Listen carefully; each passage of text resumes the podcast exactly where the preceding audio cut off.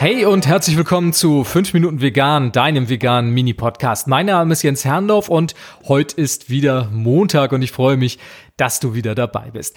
Heute möchte ich dir was über einen Fußballverein erzählen und den Tipp hat mir Lukas gegeben und ich möchte Lukas ganz, ganz herzlichen Dank sagen für diese tolle Inspiration, denn ich wusste von diesem Fußballverein nix und du wirst dich fragen, was hat der Fußball hier im 5 Minuten Vegan Podcast verloren? Ich kann es dir sagen, es geht darum, dass Lukas mir von den Forest Green Rovers erzählt hat. Und die Forest Green Rovers spielen in der vierten englischen Liga und sind da gar nicht so unerfolgreich im Moment.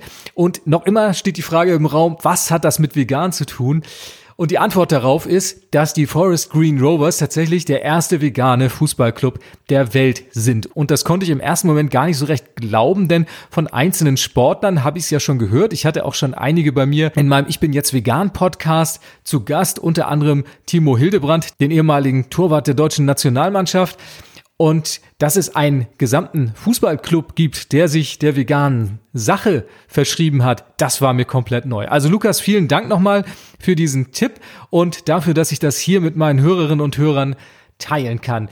Ja, der Hintergrund dabei ist der, dass Dale Wins, der Eigentümer dieses Vereins, eh schon eine Affinität zur Nachhaltigkeit hatte, beziehungsweise hat er als Eigentümer eines Öko Elektrizitätsunternehmens, Ecotricity heißt das Unternehmen, und hat dafür gesorgt, dass halt dieser vegane Gedanke in dem Verein Einzug hält.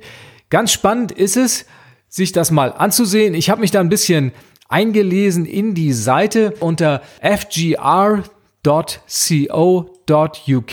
findet ihr die Informationen über die Forest Green Rovers und in einer ihrer Unterseiten beschreiben sie ihren Ethos, wo es um Nachhaltigkeit geht, darüber, dass sie hundertprozentig vegan sind. Und wenn man sich das mal anschaut, was dahinter steckt, dann schreiben sie, dass FGR, also die Forest Green Rovers, zum ersten veganen Fußballclub der Welt wurden aufgrund des großen Einflusses auf die Umwelt und auch auf das Tierwohl.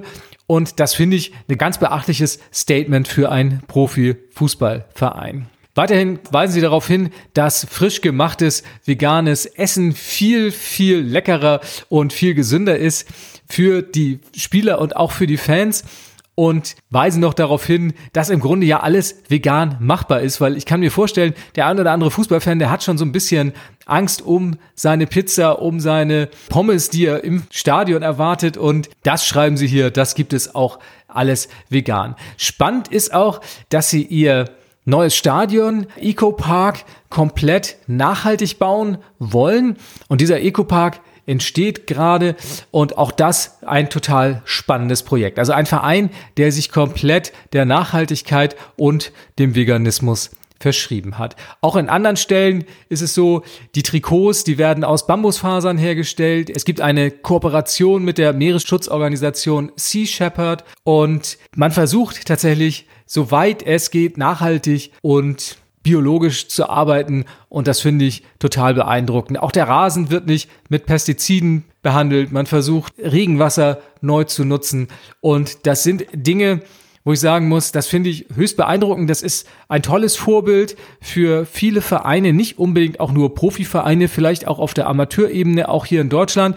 Und ich kann mir nur wünschen, dass diese Praxis Schule macht und sich viele Vereine dieser Idee anschließen. Die Links zum Club findest du natürlich wie immer bei mir in den Show Notes und da gibt's dann alle Informationen rund um die Forest Green Rovers. Ja, ganz herzlichen Dank, Lukas, für diesen tollen Hinweis. Ich hoffe, es war auch für euch, liebe Hörerinnen und Hörer, inspirierend, dieser kleine Ausflug in die Welt des Fußballs. Und wenn auch ihr Tipps habt über solche tollen Aktionen und solche tollen Projekte, über die ich hier berichten soll, dann sagt mir gerne Bescheid, schickt mir eine E-Mail an podcast ich bin jetzt vegan.de und es wird mit Sicherheit seinen Platz in einer der nächsten Sendungen hier finden. Das war's für heute. Das waren fünf Minuten vegan. Ich freue mich auf nächsten Montag, wenn auch du wieder dabei bist und sage Tschüss. Bis dann.